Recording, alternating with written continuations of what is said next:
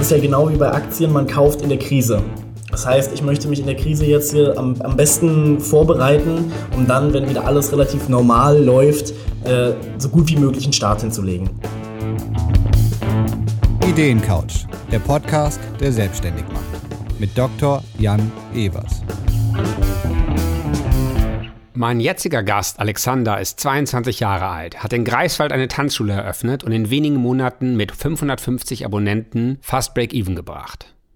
Er zeigt uns, wie ein junger Mensch ein etabliertes Geschäftsmodell neu beleben, fast neu erfinden kann. Tanzschule 2.0. Seine Hauptfrage ist, wieso er bei vielen Investoren nach dem ersten Gespräch keine Antwort bekommt und was er dann tun kann. Darüber reden wir im letzten Drittel des Podcasts. Vorher lernen wir seine Geschäftsidee und das Geschäftsmodell kennen. Wir reden darüber, wieso er selber keine Tanzkurse gibt, um sich auf den Job als Visionär und Manager zu konzentrieren. Wie er durch eine Vielzahl von Finanzierungsquellen den Aufbau überhaupt finanziert hat. Wie er mit Methoden des Geotagging, mit Instagram und mit den Influencern in Google Traffic auf sich zieht und wieso dafür durchgestylte Räume so wichtig sind. Er hält ein flammendes Plädoyer, weswegen Künstler gute Unternehmer sind und zeigt mit der Eröffnung von Corona-Testzentren, wie er seine frische Gründung krisensicher macht. Wir diskutieren, ob es eine gute Idee ist, die jetzige Krise zu nutzen, um schnell weitere Standorte zu eröffnen, mit welchen Kriterien er Standorte auswählt und was für eine Organisationsstruktur er eigentlich braucht, wenn er verschiedene Standorte hat und wie er das einüben kann. Ein beeindruckender junger Mann, voller Tatendrang. Lasst euch mitreißen. Viel Spaß!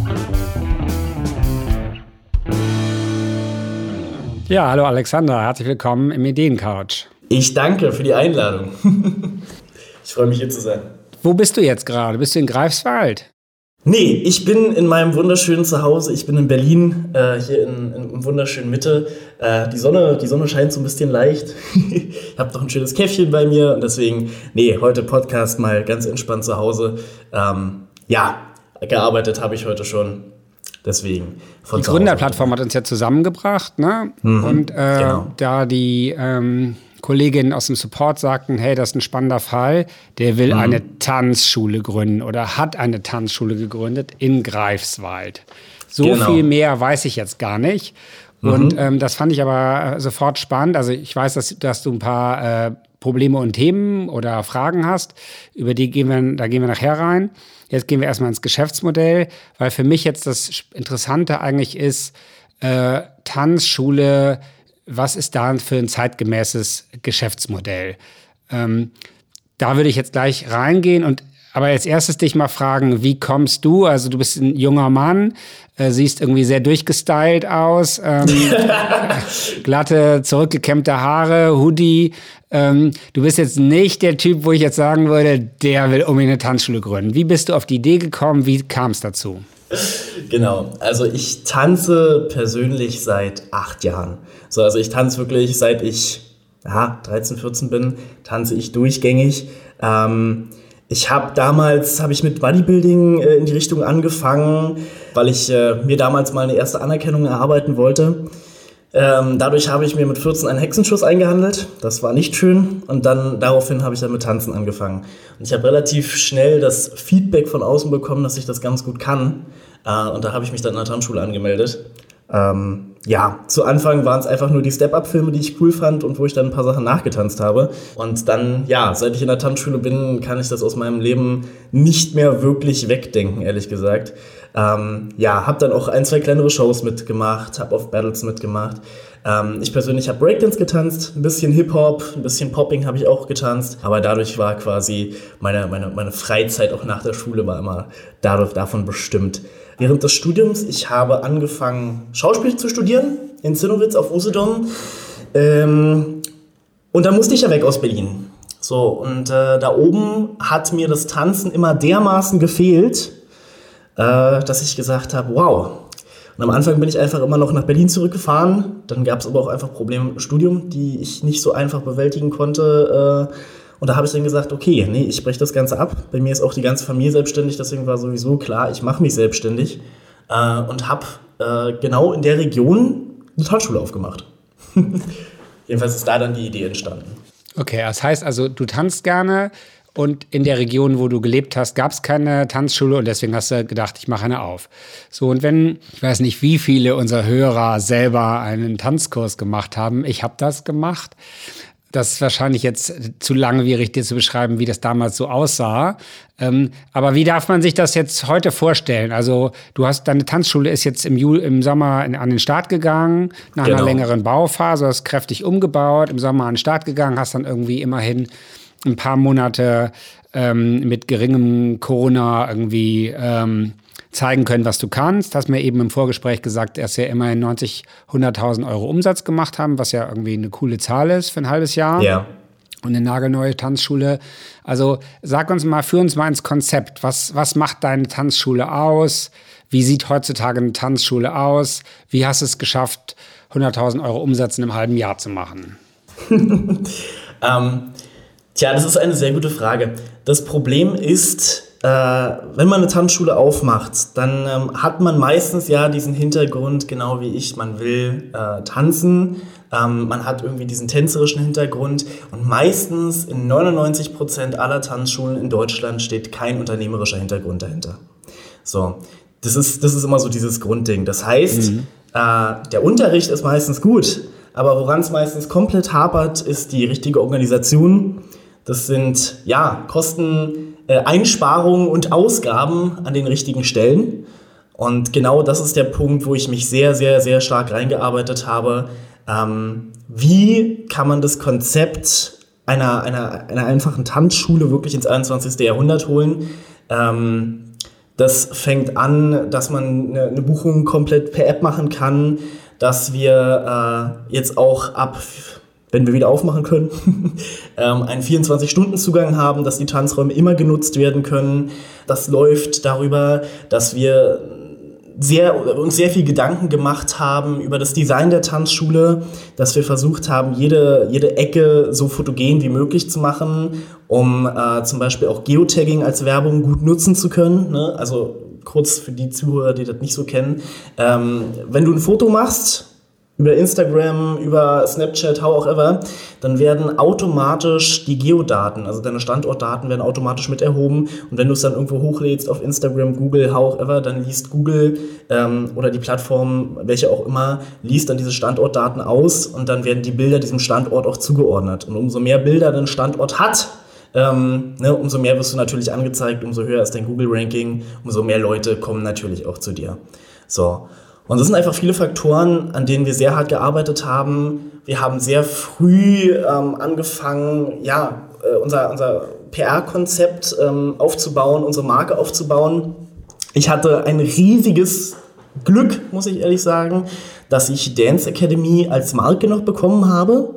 Äh, da es ja schon eine gleichnamige Serie gibt, die auch schon ein bisschen älter ist, aber trotzdem äh, konnte ich die Markenrechte mir ähm, sichern und das hat uns natürlich ein, ein ganz schön gutes Standing auch gegeben, was den, was den Aufbau der Marke äh, angeht. Das heißt, wenn die, die Hörer jetzt gerade ähm, Bildschirm in der Nähe haben und sich mal eure Marke, euer Tanzstudio angucken wollen, dann geben sie jetzt Dance Academy ein. Genau, Dance Academy, also gerade ist unsere, unsere Domain, da wir Dance Academy nicht als Domain bekommen haben, ähm, danceacademy-productions.com. Man findet es aber auch unter Dance Academy. Äh, wenn man das nur eingibt, dann sind wir, glaube ich, der dritte oder vierte, okay. dritte oder vierte Alles Beitrag. Klar. Gut, also das heißt, ähm, genau, das ist, was ich auch so ein bisschen erwartet habe. Also das Ganze modern, digital, das mit dem Geotagging irgendwie ist spannend. Ähm, du hast gesagt, jede Ecke so fotogen wie möglich. Heißt, du möchtest, dass deine Kunden, Mittänzer auch viel von sich preisgeben, Fotos, Filme machen, Unbedingt. Social Media nutzen. Genau, das ist auf jeden Fall ein Teil unseres Konzeptes. Also viele Trainer von uns handhaben es auch so, dass dann zum Beispiel in der Stunde eine Choreo erarbeitet wird, die dann am Ende, am Ende nochmal abgefilmt wird. Das fördern wir auch. Also zum Beispiel, indem wir unseren Trainern sagen, okay, äh, Leute, wenn ihr jetzt keine Ahnung, ihr habt jetzt über, über ein paar Stunden habt ihr eine Choreo erarbeitet, die ist schon richtig gut, dann schicken wir auch extra nochmal Videografen äh, in die Kurse mit rein, die dann das Ganze aufnehmen. Äh, das stellen wir dann sowohl unseren Trainern für ihr eigenes, für ihre eigene Werbung zur Verfügung. Es ist natürlich auch immer gut für uns.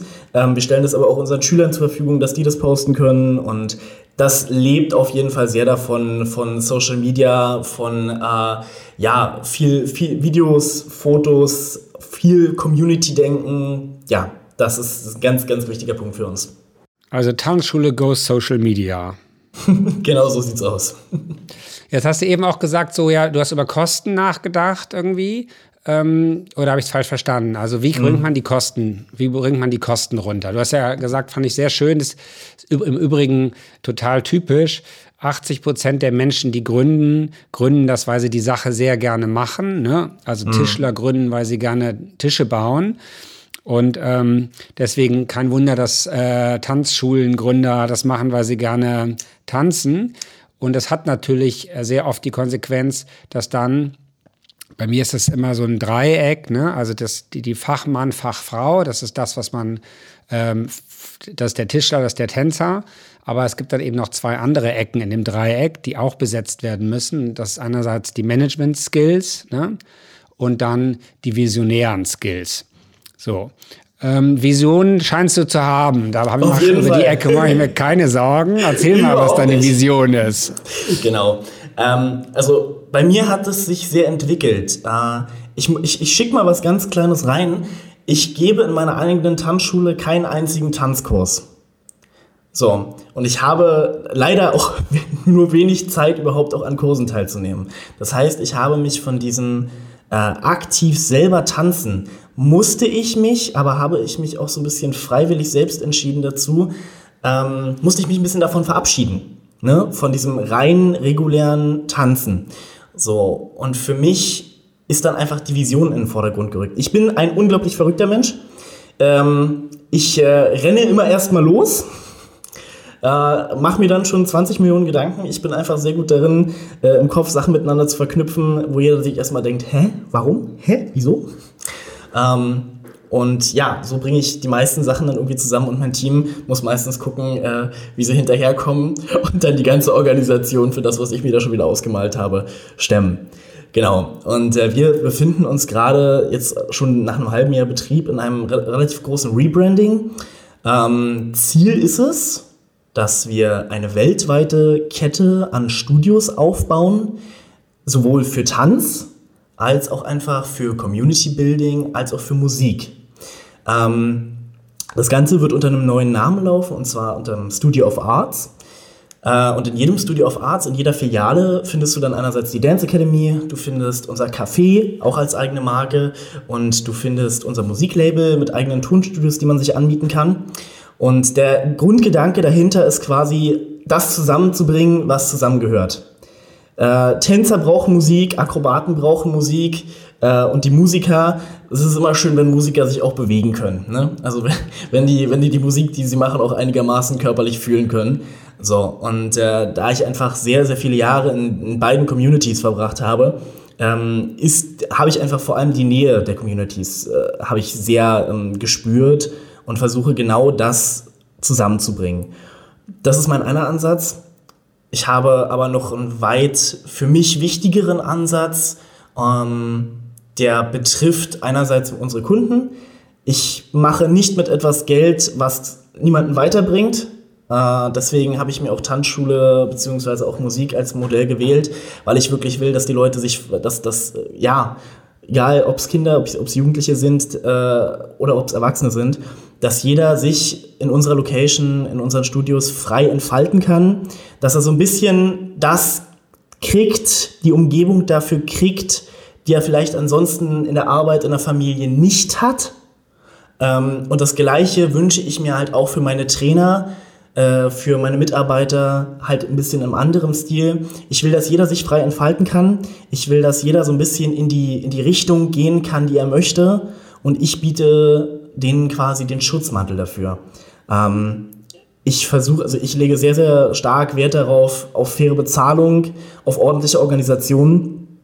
ähm, dass zum Beispiel, ne, die meisten Trainer sind bei mir freiberuflich, dass jeder pünktlich seine Unterlagen für die Steuer kriegt. Ich schicke dann auch immer noch mal eine E-Mail raus, jo Leute, es ist Zeit, Steuern stehen an, weil das okay. sind meistens Sachen, die sind für Künstler unglaublich schwierig. Organisationen, äh, dem, der Umgang mit den Finanzen, der Umgang mit Verträgen. Und da versuche ich wirklich vor allem zu helfen. Ich versuche diesen, diesen Schutzmantel zu bieten für alle. Ähm, und auch wenn das immer nicht mal ganz einfach ist, äh, muss ich sagen, bisher kriege ich da sehr, sehr gutes Feedback, muss ich sagen. Ja. ja, man könnte also sagen, also für eine Tanzschule ähm, sind Schlüsselpartner, ne, um mal den ersten Begriff aus der Geschäftsmodell Canvas zu nehmen, sind Tanzlehrer und du machst dir die typischen Probleme der Tanzlehrer, die freiberuflich arbeiten, künstlerischen Hintergrund häufig haben und dann eben ihre Steuer nicht anständig äh, vorbereiten, nicht abgeben.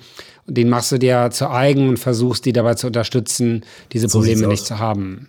So, da kommen wir mal, also dann gehen wir jetzt mal in das drei, in die dritte Ecke. Ne? Wir haben jetzt äh, da eine Vision, die ist irgendwie eindrucksvoll. Wir haben äh, am Anfang rausgefunden, dass du äh, ein Fachmann bist, also selber Tänzer, selber ähm, ähm, auch Musik machst und so. Und jetzt hast du aber ja gesagt, das, was die meisten falsch machen, ist, dass sie äh, den Laden nicht richtig managen. Mhm. Ne? So würde ich das jetzt mal ausdrucken. Was machst du denn, um das richtig zu managen? Also du hast jetzt ja wirklich ein harte anderthalb Jahre hinter dir viel Geld ausgegeben, kommen wir gleich nochmal dazu. Dann Corona im Juli eröffnet, immerhin 100.000 Umsatz gemacht. Was hast du an Managementstrukturen geschaffen? Tatsächlich, also, am, also ganz am Anfang äh, waren es drei Leute.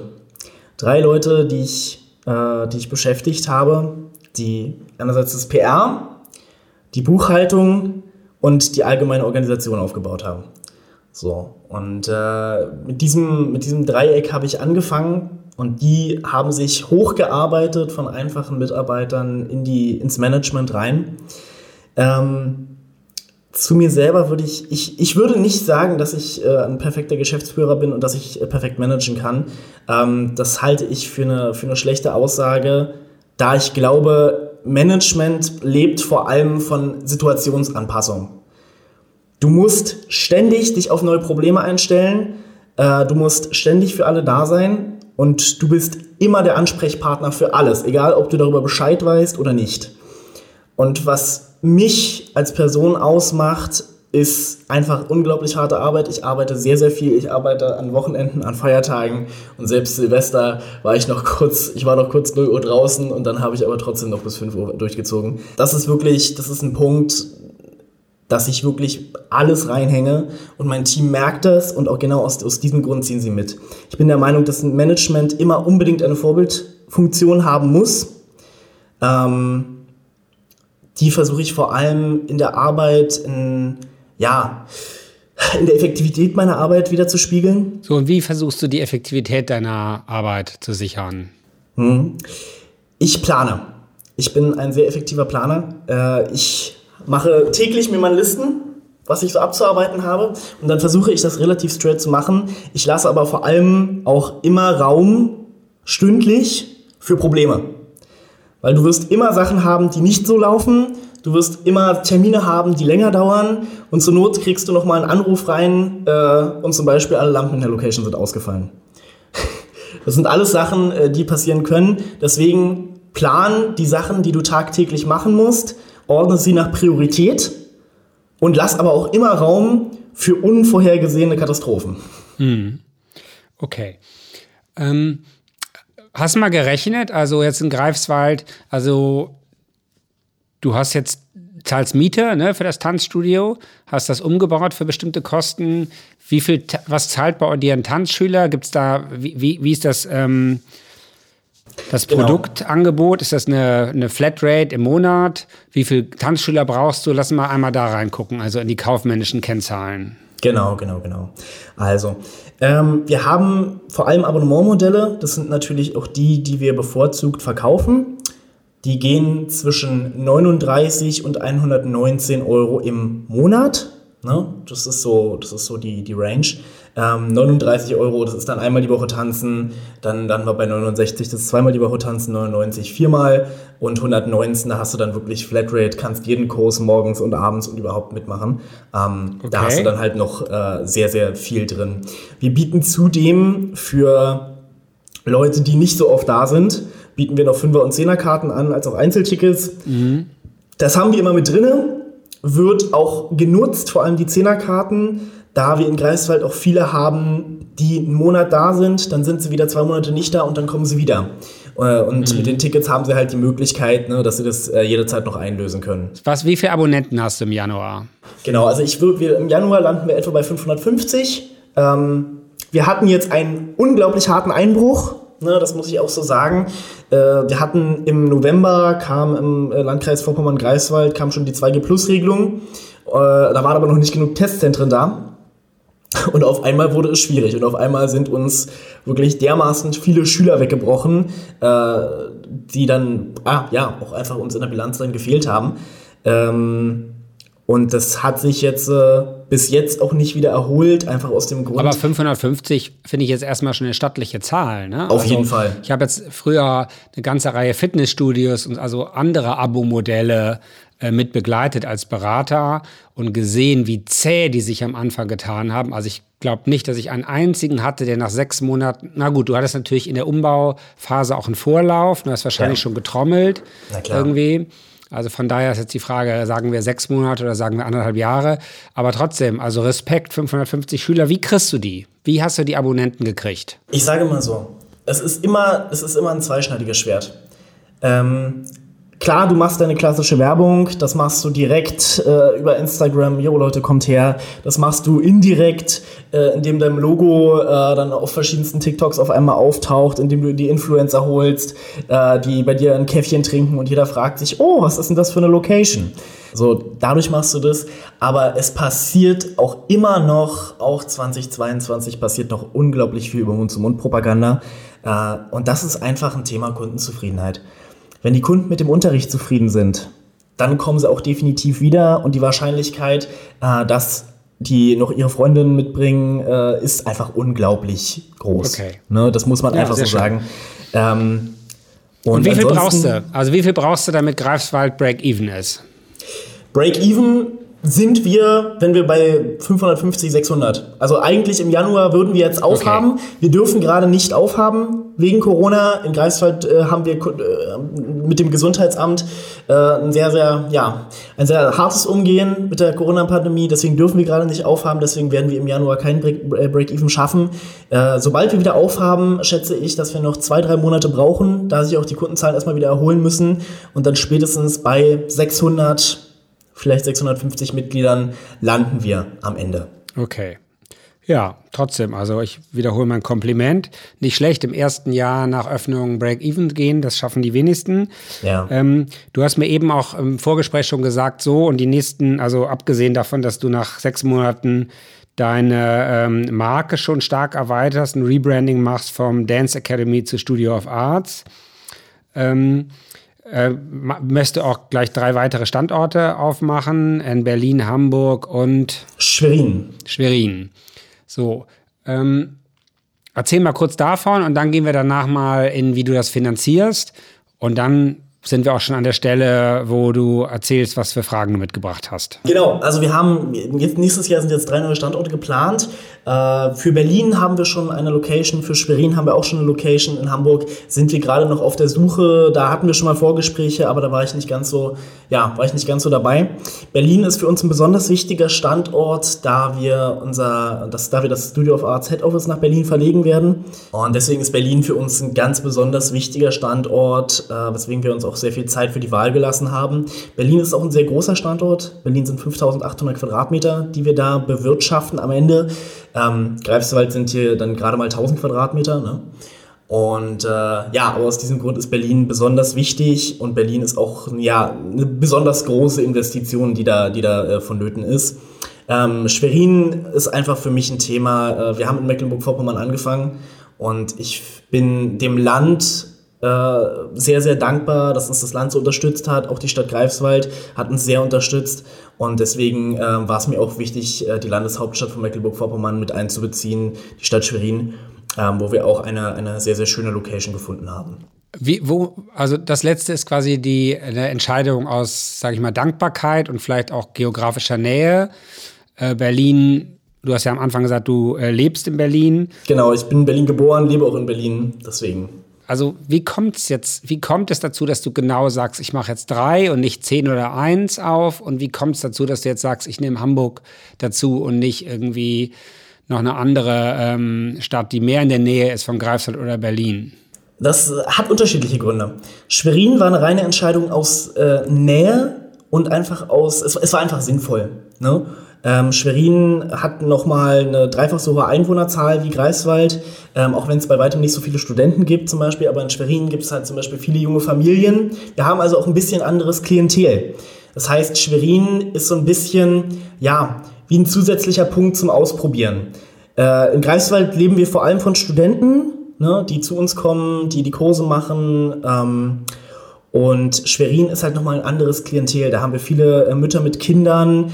Ähm, da haben wir aber auch viele, ja, auch äh, schon Erwachsene, die voll im Berufsleben stehen, ähm, die dann eventuell sich auch nochmal entschließen, Tanzkurse zu machen. Das heißt, okay. Schwerin ist einfach also das, ein anderes das, Klientel. Das hilft jetzt so ein bisschen zu sehen, wie, mit was für Kategorien du da drauf gehst. Ich will jetzt gar nicht so tief reingehen, aber wieso machst du jetzt drei auf einmal auf? Also das ist ja für die, Liquid für die Liquiditätsplanung ein absoluter Furchtbar. Albtraum. Absoluter Albtraum, kann ich dir, kann ich dir nur zustimmen.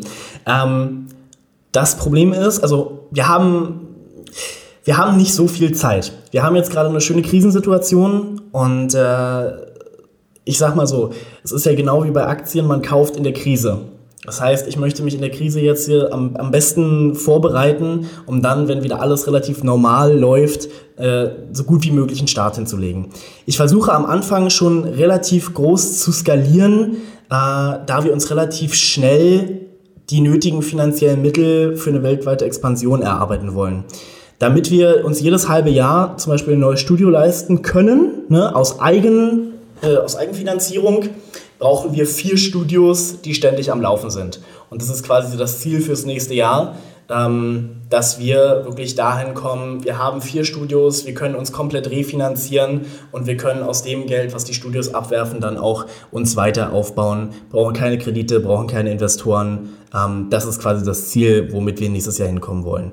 Äh, und deswegen habe ich gesagt, wir machen drei Standorte. Berlin aus dem Grund, weil es auch wenn wir irgendwann weltweit aktiv sein werden, ähm, weil es trotzdem immer noch das Head Office bleibt in Berlin. Viele Organisationsprozesse laufen da zentral zusammen. Äh, und Hamburg habe ich mich deswegen entschieden, weil Hamburg wenige Tanzschulen hat. Vor allem in der Größe und in dem Umfang, in dem ich mir das, äh, in dem wir quasi Tanzschulen aufmachen, weil wir ja auch eine sehr große Stilvielfalt haben von den, von den Tanzarten zum mhm. Beispiel an sich. Äh, und deswegen war Hamburg für mich ein ganz wichtiger Punkt, weil es halt eine der deutschen Millionenstädte ist. Okay, das kann ich sogar bestätigen, dass hier wenig Tanzschulen sind. Ähm, ist jetzt ja in Hamburg. Ähm, sag nochmal, wie alt du bist. Ich bin 22. 22. Also ein 22-Jähriger, der ähm, vier, drei Studios gleichzeitig aufmacht, nachdem er das erste gerade dabei ist, Break-Even zu kriegen. Und die, der Hauptgrund ist die Vision irgendwie, dass sich das Ganze in einem Jahr so rechnet, dass so viel Geld überbleibt, dass er dann irgendwie halbjährlich ein neues Studio aufmachen kann für eine weltweite Expansion. Genau. Wow, das nenne ich mal ehrgeizig. Ehrgeizig auf jeden Fall, aber dafür arbeite ich auch Tag und Nacht. genau. Wie hast du das finanziert? Also du hast mir im Vorgespräch schon gesagt, ich fasse mal kurz zusammen, aber wenn ich jetzt Hörer wäre, hätte ich jetzt eine völlig unrealistische Vorstellung. Ich würde jetzt sagen, entweder ist da ein fetter Investor hinter oder der hat einen richtig großen äh, Bankkredit irgendwie sich gesichert. Aber nein, du hast eigentlich das, was man mehr oder weniger Bootstrappen nennt, also vielleicht nicht ganz. Du hast gesagt, du hast angefangen mit mehr oder weniger keinem Eigenkapital, hast dir erstmal genau. über Mecklenburg-Vorpommern, über den Vorpommern-Fonds 30.000 Zuschuss war das wahrscheinlich, ne? Genau. Gesichert. Zuschuss. Weil du so äh, darlegen konntest, wie du quasi, was du für die Community einbringst. Genau, dass ich ähm, vor allem etwas nach Mecklenburg-Vorpommern bringe, was es da einfach so nicht gibt. Das ist ja, ja immer das Problem. Ja. Mecklenburg-Vorpommern will unbedingt Innovation, aber es gibt nicht so viele Leute, die bereit sind, sich den Arsch aufzureißen und dann die Innovation auch in Mecklenburg-Vorpommern durchzuführen. Ja, ja, sehr schön formuliert. ähm, so, und ich glaube, es ist auch deutlich geworden, was für eine Lebensqualität das bedeuten kann, wenn so ein Tanzstudio funktioniert. Ne? Dass dann da sich so ein kreative Cluster, nennt man das ja, ähm, bildet, vom Café über Musiker, über Tanzen und so. Das ist ja Lebensqualität und das ist natürlich wahnsinnig wichtig, gerade für so eine Stadt wie Greifswald und eine Region wie MacPom. Das verstehen wir. Dann hast du gesagt, du hast Sponsoren gesichert, du hast ähm, auch Darlehen von Privatpersonen, du hast einen kleinen Kredit aufgenommen und du hast auch ein paar Investoren aufgenommen. Genau. Also das sozusagen die ganze Bandbreite, die wir ähm, in der Gründerplattform im Bereich irgendwie Finanzierung finden, äh, vorstellen mit Vor- und Nachteilen. Du hast die gleich mal alle genommen. Genau. Äh, das ist ja wahrscheinlich eine ganz schöne Komplexität, das so zu managen, ne? weil jeder von denen was anderes von dir will, andere Zahlen, eine andere Rationalität hat. Ein Investor möchte, dass ja schnell wächst irgendwie und ist wahrscheinlich begeistert, dass du drei Studios auf einmal aufmachst. Ein Kreditgeber wird da ein bisschen nervöser. Ja, also es ist wirklich, es ist wirklich unglaublich schwierig. Ähm, ich kann das nur mal so sagen. Also wir hatten bei der, bei der Volksbank äh, Vorpommern, war unser allererstes Bankgespräch. Ne? Da, damals stand im Raum, ich habe gesagt, wir brauchen 200.000 Euro. Damals konnte ich noch nicht so richtig einschätzen, wie viel ein Bau verschlingen kann. ähm, und ja, die Bank attestierte mir dann in einem dreivierteljährlichen Prozess, wo ich immer wieder hingegangen bin, immer wieder bei der Bankberaterin vorgesprochen habe, immer wieder äh, noch na Daten nachgeliefert habe, wie auch immer. Äh, die attestierte mir dann, dass ich äh, keine 100 Mitglieder zusammenkriegen würde.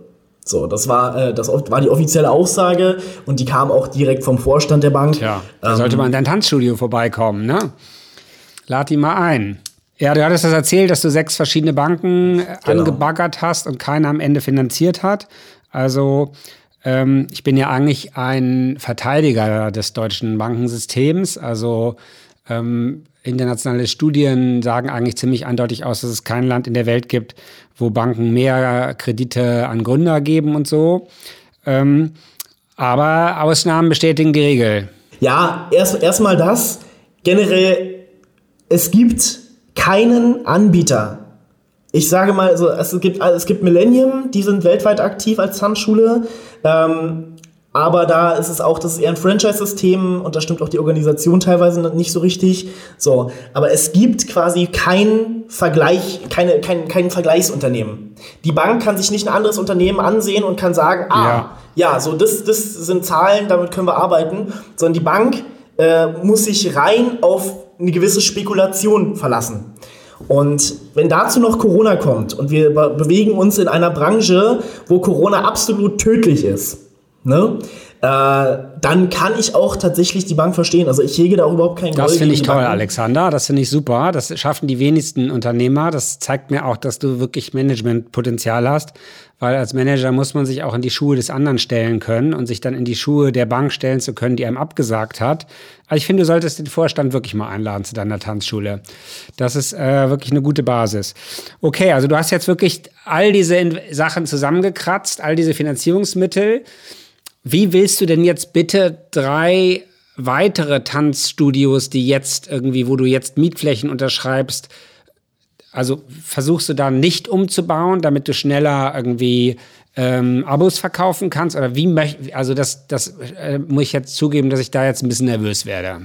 Jo, das kann ich vollkommen verstehen. Ich glaube, äh, mein, die Hälfte meines Office-Teams würde dir ebenfalls zustimmen. Das äh, möchte ich mal so kurz einwerfen. Ähm, es ist auf jeden Fall nicht einfach. Wir haben uns äh, ein bisschen Rücklagen erarbeiten können, das ist klar. Ähm, wir sind auch gerade dabei, da wir unser, Ta äh, unser Tanzstudio ja nicht aufmachen dürfen, betreiben wir ein Corona-Teststudio äh, äh bei uns. Ähm, das werden wir jetzt auch in andere Städte noch expandieren. Ne? Werden quasi damit jetzt noch drei, vier Monate ähm, versuchen, ne, so viel ähm, ja, Geld wie möglich zu machen. Also das, das unterhältst du auch unternehmerisch oder vermietest das, du nur deine Fläche? Nee, das, das, unterhalte, ich, das äh, unterhalte ich unternehmerisch. Wow, also du hast mal schnell irgendwie ein zweite, zweite ja. Business Zweites Standbein. Naja, ich meine, das ist, also das ist ein Punkt und das, das kann ich an jeden der äh, investiert an jede Bank, die vielleicht zuhört, wie auch immer kann ich das rausgeben. Wenn ihr Künstler vor euch habt, dann könnt ihr euch sicher sein, erstens, dass sie alles für ihr Business geben und zweitens habt ihr mit Künstlern Leute, die unglaublich kreativ sind und in der ausweglosesten Situation auch noch eine Lösung finden. So, wenn wir halt keinen Tanz machen können, dann mussten wir uns jetzt irgendeine Alternative überlegen. Wir haben eine große Location zur Verfügung, wir haben also genügend Platz und eine Frischluftanlage brauchten wir, also hatten wir sowieso schon drin. So, deswegen lag äh, ein Corona-Teststudio relativ nah. Und dass wir damit jetzt, dass wir das jetzt ein bisschen größer skalieren, damit wir uns äh, noch einen Teil des Baues mitfinanzieren können, ähm, das lag dann auch relativ nah. Nichtsdestotrotz habe ich auch in den letzten Monaten versucht, äh, Investoren zu finden für die ganze Sache. Äh, wir waren, ich war mit mehreren Investoren im Gespräch. Es war auch schon mal kurz vor einem Abschluss äh, über, über 4,2 Millionen. Ähm, aber äh, es ist halt bisher nicht zustande gekommen. Deswegen es, es, es finden immer noch Gespräche statt. Äh, das ist auch ja, es ist ein sehr, sehr zäher Prozess und wenn man sich denkt, ach, ja, fixes Investorengespräch und zwei Wochen später ist das Geld da, nein, es ist nicht so, es dauert, es dauert lange und auch der ein oder andere Investor lässt sich auch gern mal drei Wochen mehr Zeit. So, für so eine Entscheidung, weil es ist ja keine kleine Entscheidung, es ist auch sehr viel Geld. Ähm, und ja, das ist, das ist gerade der Punkt, wo ich gerade bin. Was bietest du denen denn, den Investoren?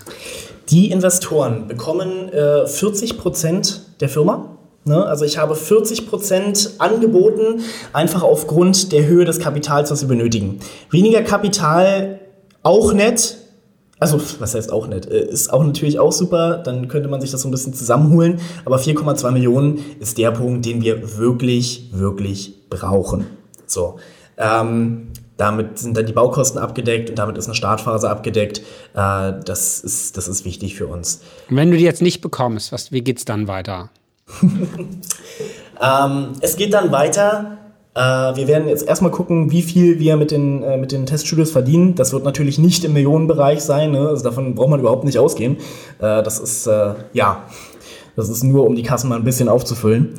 Ähm, es wird, es geht immer weiter.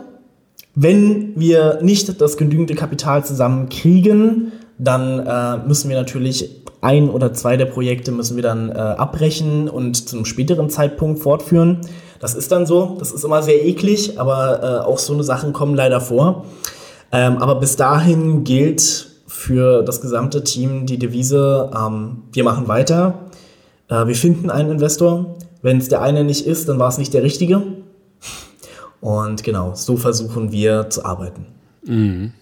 40 Prozent, 4,2 Millionen ist ja, wenn man das mal so ganz grob rechnet, sagst du also, der Wert, den du schaffst, jetzt würde jetzt mal sagen, vielleicht nicht der Wert jetzt, aber der Wert, den du mit den 4,2 Millionen schaffst, wenn du diese drei Studios ausgebaut hast, dann sagst du, dann haben wir einen Unternehmenswert von 10 Millionen. Ne? Ja, du kannst etwa so rechnen, also äh, der Umbau, das, also wir, wir bauen hier große Flächen um, ne?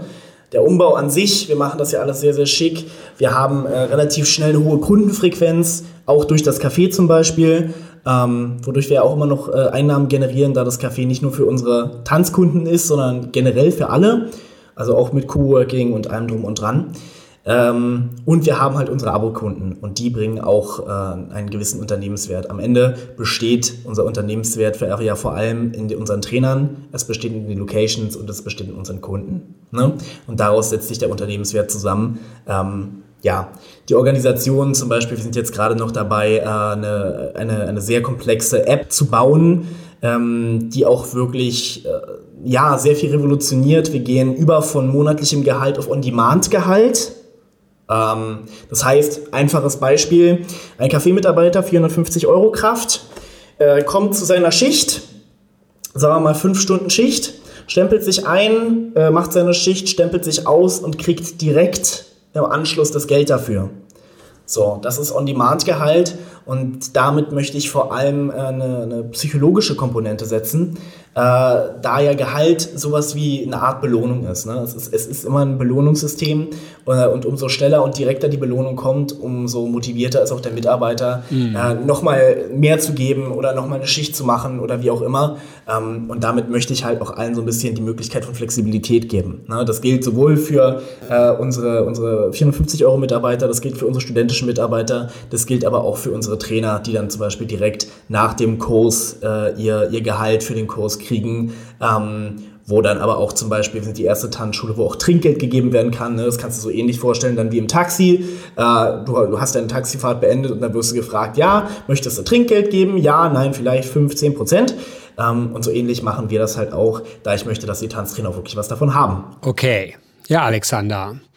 Soweit, so gut. Ich glaube, unsere Hörer haben jetzt ein ganz gutes Verständnis für dich und dein Projekt. Ähm, vielleicht mal so als meine Zusammenfassung. Also erstmal noch, noch mal totaler Respekt. Super, was du da schon geschaffen hast.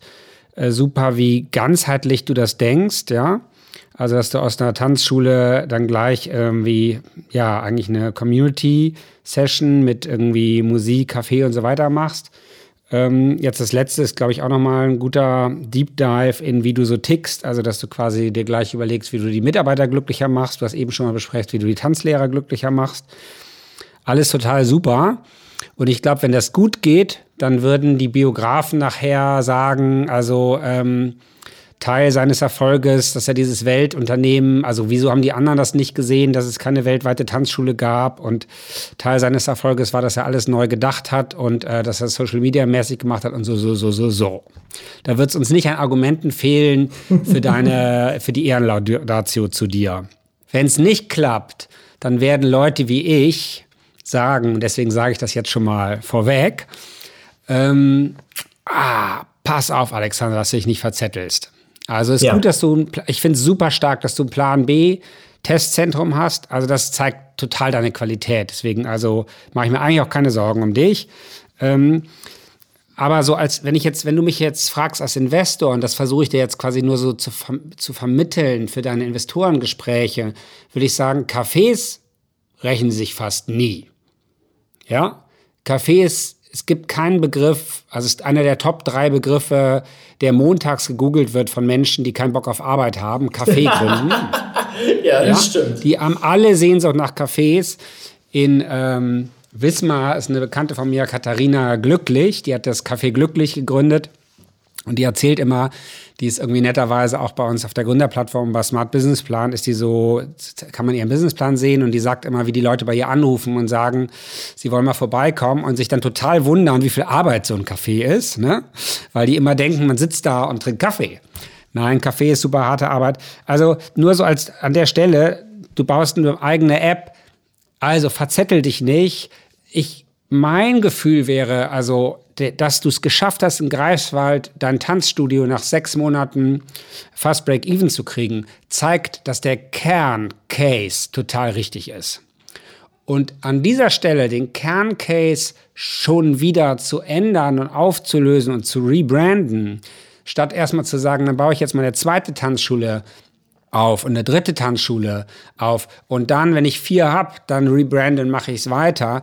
Du kannst ja diese Pläne bei der Wahl des Mietobjekts und so weiter, bei der Wahl des Stylings, kannst ja im Kopf halten so.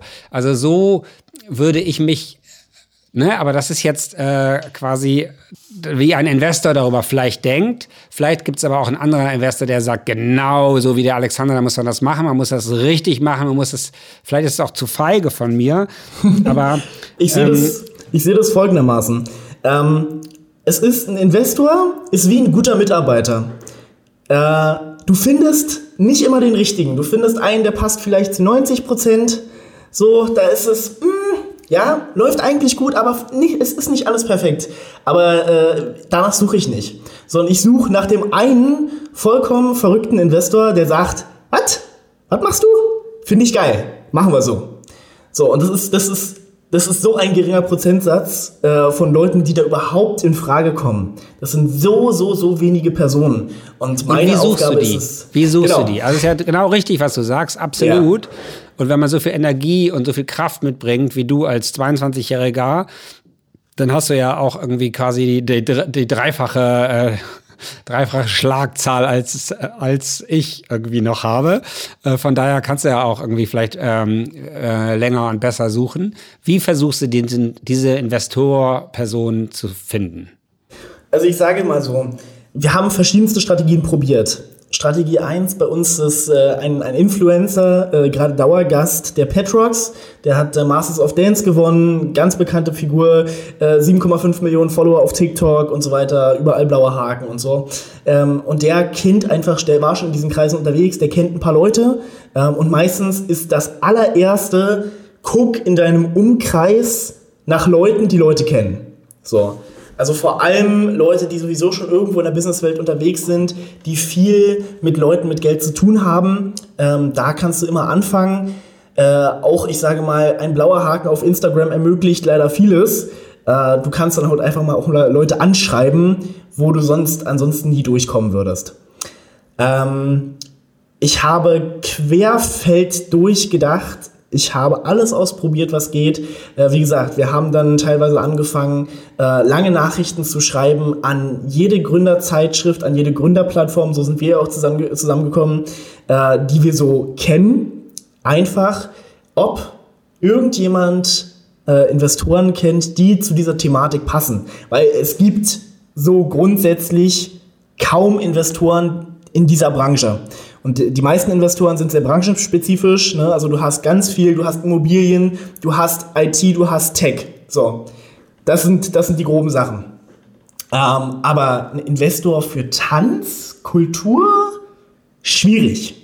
Ganz, ganz, ganz schwierig. Ähm, Weil es einfach, da, da gibt es da gibt's kaum Leute, äh, die, das, die das groß gemacht haben oder die da, die da viel Interesse drin haben. Ähm, also quasi strategische Investoren ähm, sind weniger einfach zu denken, ne? ja. weil wenn jemand irgendwie eine IT-Software für die Zielgruppe X macht, dann kann man natürlich, wenn man auch Zielgruppe X macht, kann man natürlich irgendwie denen sagen, hey, wir haben dieselbe Zielgruppe so. Ne? Ja. Ne? Aber in der, in so einem Kultur, ich meine, das musst du auch mal systematisch denken, was gibt's an großen großen äh, Menschen, äh, also an Menschen, die äh, großes Geld machen im Bereich Kultur, was dazu passen könnte. Medien, ja. Ist gar nicht so weit weg. So, genau. Ne? Also wenn es einen großen Medienunternehmer gäbe, wenn es irgendjemand gäbe, der vielleicht äh, Tageszeitungen in mehreren dieser Regionen, zum Beispiel mhm. in Greifswald und Schwerin hätte. Gut, Medienunternehmen haben jetzt auch nicht mehr so viel Geld, nee. aber die meisten von denen haben Beteiligungskapitalfirmen. Ähm, so, das würde mir jetzt so einfallen. Aber so müsste man mal systematisch, also von daher genau richtig gedacht, also äh, strategische Investoren und bei der Summe reden wir eigentlich über strategische. Ne? Also Unbedingt. Business Angels finanzieren vielleicht ein paar hunderttausend Euro. Vielleicht kriegst du auch eine, eine Gruppe von Business Angels, die zusammen eine Mille machen. Aber vier Mille ist mit Business Angels schon ziemlich. Ist wirklich schwierig. Mhm. Ist wirklich, wirklich schwierig. Zum Beispiel mal ein, ich gebe ich geb dir mal eine Kleinigkeit. Ähm, es war mal äh, ein Gespräch mit dem Jochen Schweizer angedacht. Äh, da bin ich dann auch extra nach, nach München äh, runtergefahren in die Jochen Schweizer Arena. Und er ist dem, was wir tun, mit seinen äh, Erlebnissen ja schon relativ nah. Mhm. Ne? Also vom Thema hat das etwa gepasst. Und äh, ich glaube, das Einzige, warum das damals nicht geklappt hat, war wirklich, er war halt gerade äh, viel zu beschäftigt mit seinem Buch. Das ist jetzt gerade neu rausgekommen ähm, und hatte einfach überhaupt keine Zeit. So.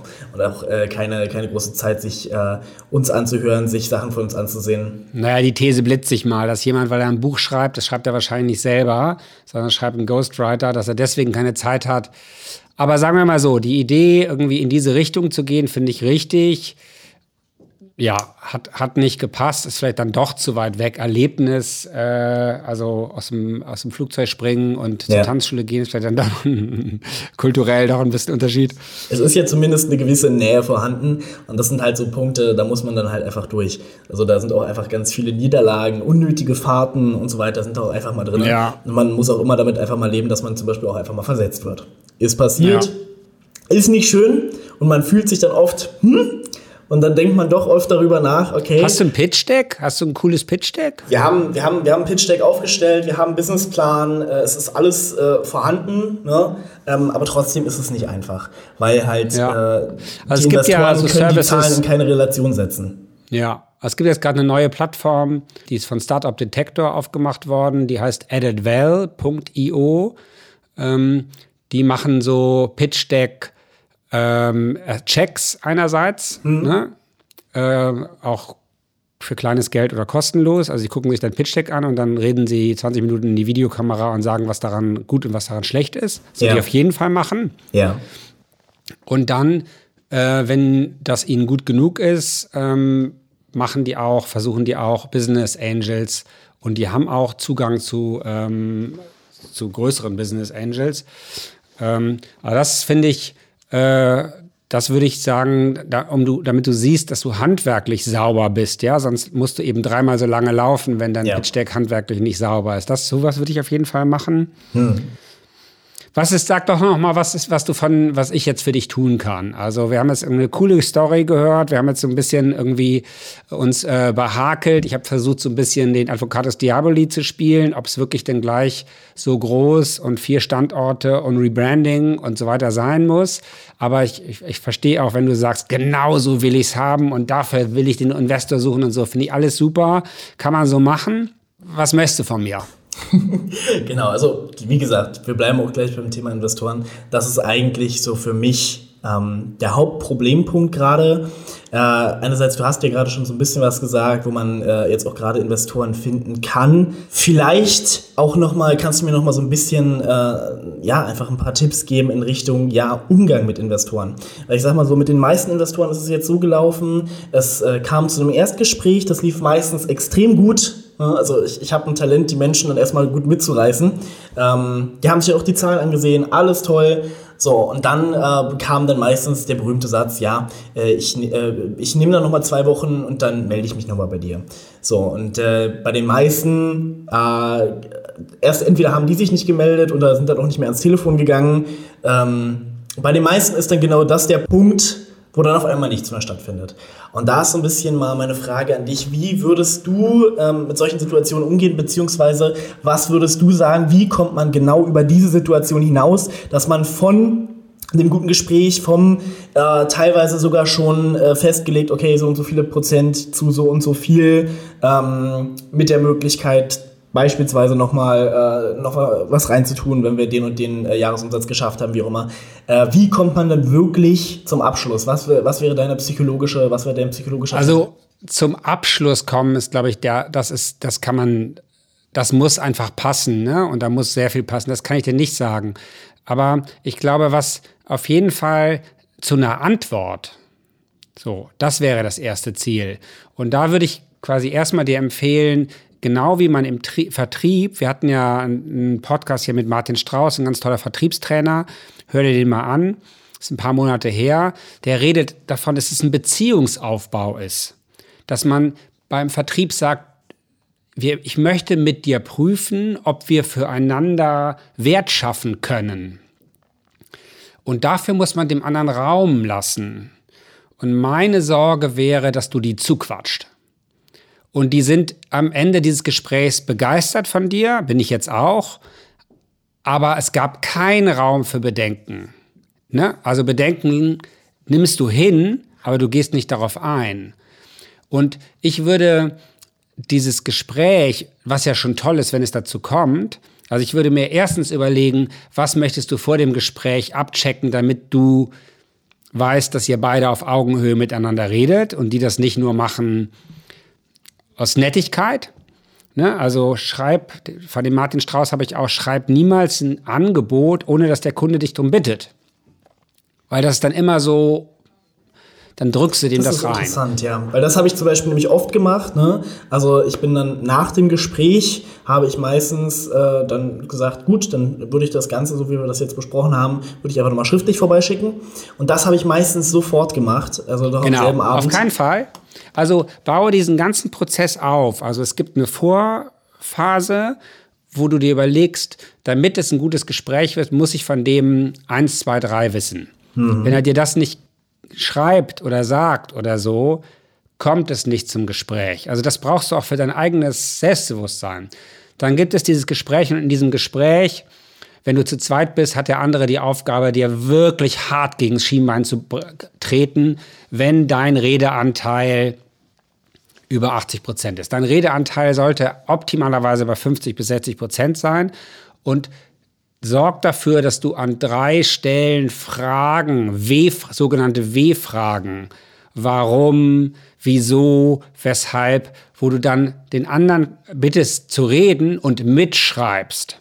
Ja, damit dem klar ist, hier ist jemand, der interessiert sich für mich, mhm. für meine Meinung und der will nicht seine Visionen weil mit Leuten, die starke Visionen haben, haben Investoren viel zu tun. Die haben auch viel zu tun mit Leuten, die starke Visionen hatten, die daneben gegangen sind.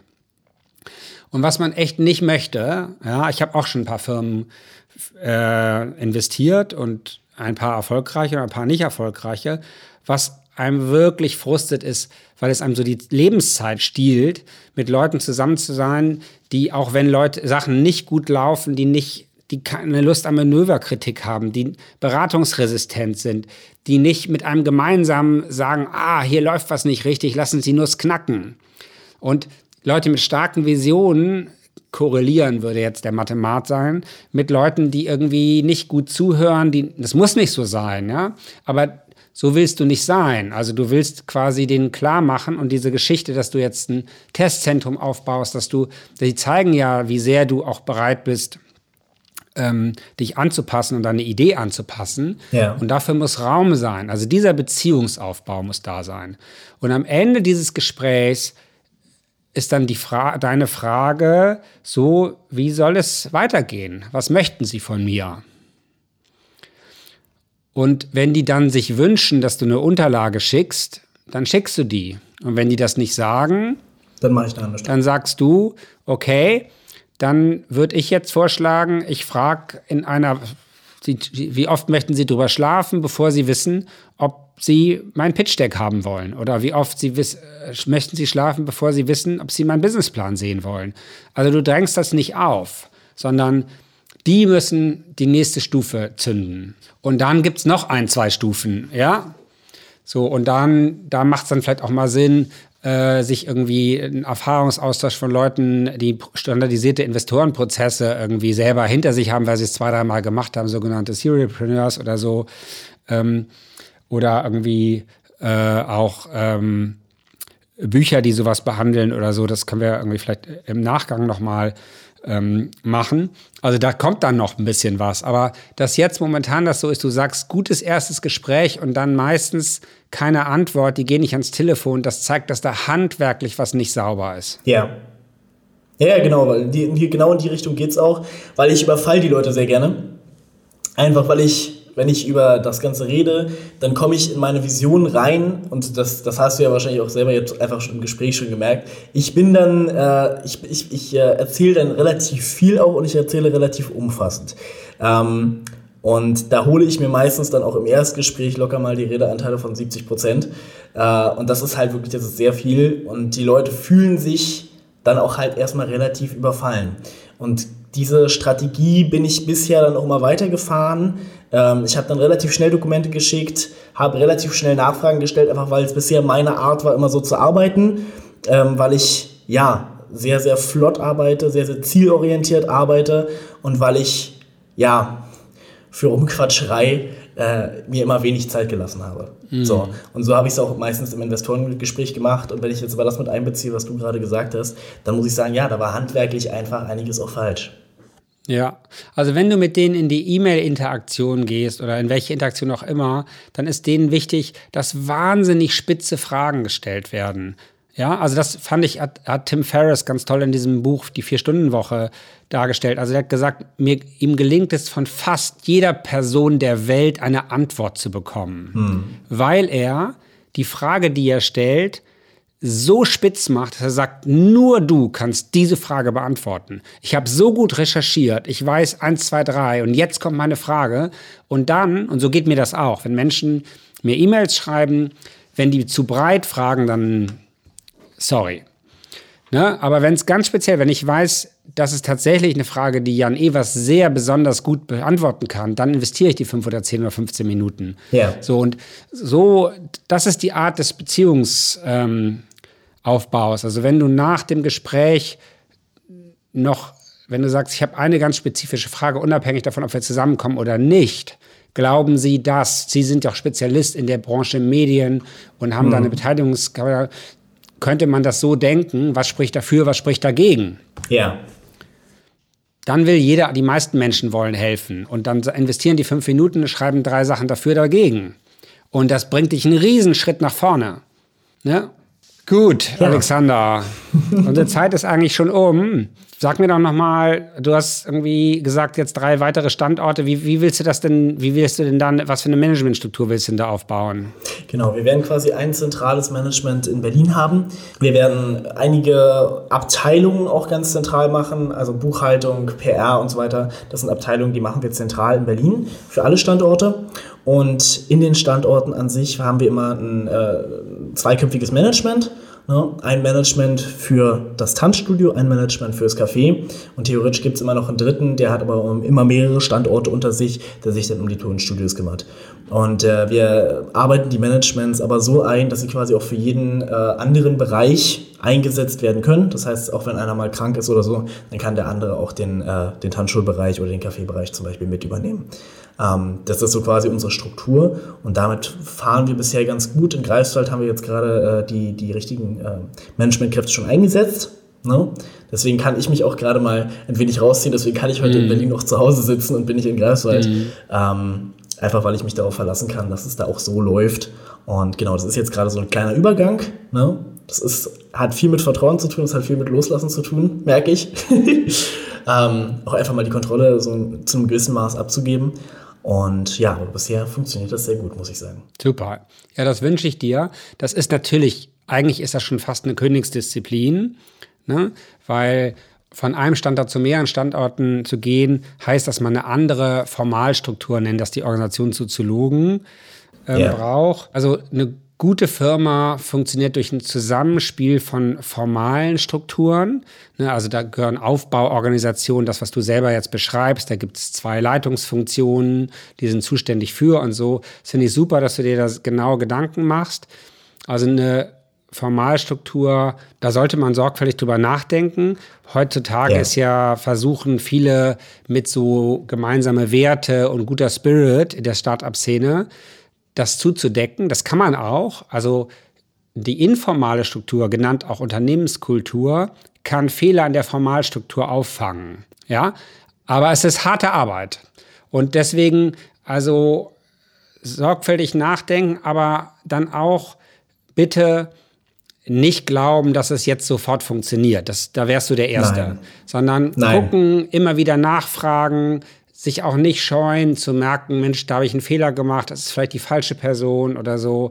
Also da jetzt dranbleiben, das wird irgendwie einer der drei Erfolgsfaktoren, dass es dir gelingt, tatsächlich die richtigen Leute für diese Standorte zu finden und die richtige Formalstruktur, weil in der Unternehmenskultur, in der Informalstruktur hast du mich schon überzeugt. Also das ist schon das, was du so selber lebst und was du da, dass du dir Sorgen um die Steuern der Tanz Lehrer machst, dass du dir Sorgen um die direkte Bezahlung der Mitarbeiter machst und so. Dieser Spirit, ähm, auch das Wort irgendwie äh, Schutzmantel, was du gebracht hast und so, das finde ich alles total gut. Das passt äh, zu dir, passt zu der Marke. Ja, das kann ein bisschen was irgendwie ähm, kompensieren, was in der Formalstruktur vielleicht am Anfang nicht passt. Aber Schritt für Schritt. Generell auch ein Spirit ist, glaube ich, nicht was, was man äh, einmal so festlegt für ein Unternehmen. Also so gemeinsame Unternehmenswerte und so. Ich bin der Meinung, das muss man nicht festlegen, das muss man vorleben. Und da, äh, das, das greift automatisch über. Genau, da machen viele den Fehler, dass sie sich da an der Stelle sagen, das wünsche ich mir. Ich wünsche mir, dass wir genau. alle ehrlich und transparent miteinander genau. umgehen. Aber ähm, viel besser ist zu gucken, wer bin ich schon und was von dem, was ich bin als Unternehmer, als Unternehmerin, hilft dieser Organisation beim Businesszweck und dann sage ich, ist das einer unserer Werte, aber nicht, ich will irgendwie ehrlich und transparent und, und sonst was werden und deswegen müssen alle das jetzt werden. Vielleicht, weil ich selber noch nicht geschafft habe, müssen wir es alle werden. Das ist sicherlich der falsche Weg. Ja. Also hast du total recht. Also von daher ist Vorbild auch und deswegen sollte man auch nichts ausrufen, was man nicht selber irgendwie auch einhalten will. Und dann hat man schon ganz schön viel gewonnen. Ja. Cool, Alexander. Da bin ich total gespannt, wie es mit dir weitergeht. Keep in touch. Ich auch. Ja. Und ähm, also neue Tanzschulen braucht das Land. Finde ich absolut richtig. Unbedingt. Sag mir Bescheid, wenn du in Hamburg gelandet bist. Irgendwie, ähm, ich muss unbedingt mal wieder einen Tanzkurs machen. Ja, ähm, ne? also ich bin doch der Meinung, du bist doch unser erster Gast. Ja, genau. Ich freue mich drauf. Und erstmal danke, dass du so das alles geteilt hast und gut Luck. Ich drücke die Daumen und äh, ja, cooler, cooler Ansatz. In der Krise wachsen. Wow, super. Ich danke dir vielmals für die Einladung, mein Lieber. Ich danke dir für die Tipps und für das gute Gespräch. Gerade auch jetzt im letzten Part konnte ich, glaube ich, auch sehr viel nochmal mitnehmen. Und ich werde dir berichten, ob ich damit erfolgreich bin. Mal gucken. Sehr gut. Kriegen wir hin. Tschüss. Ideencouch, der Podcast, der selbstständig macht. Mit Dr. Jan Evers. Redaktion Mira Hische. Technische Bearbeitung Erik Uhlendorf.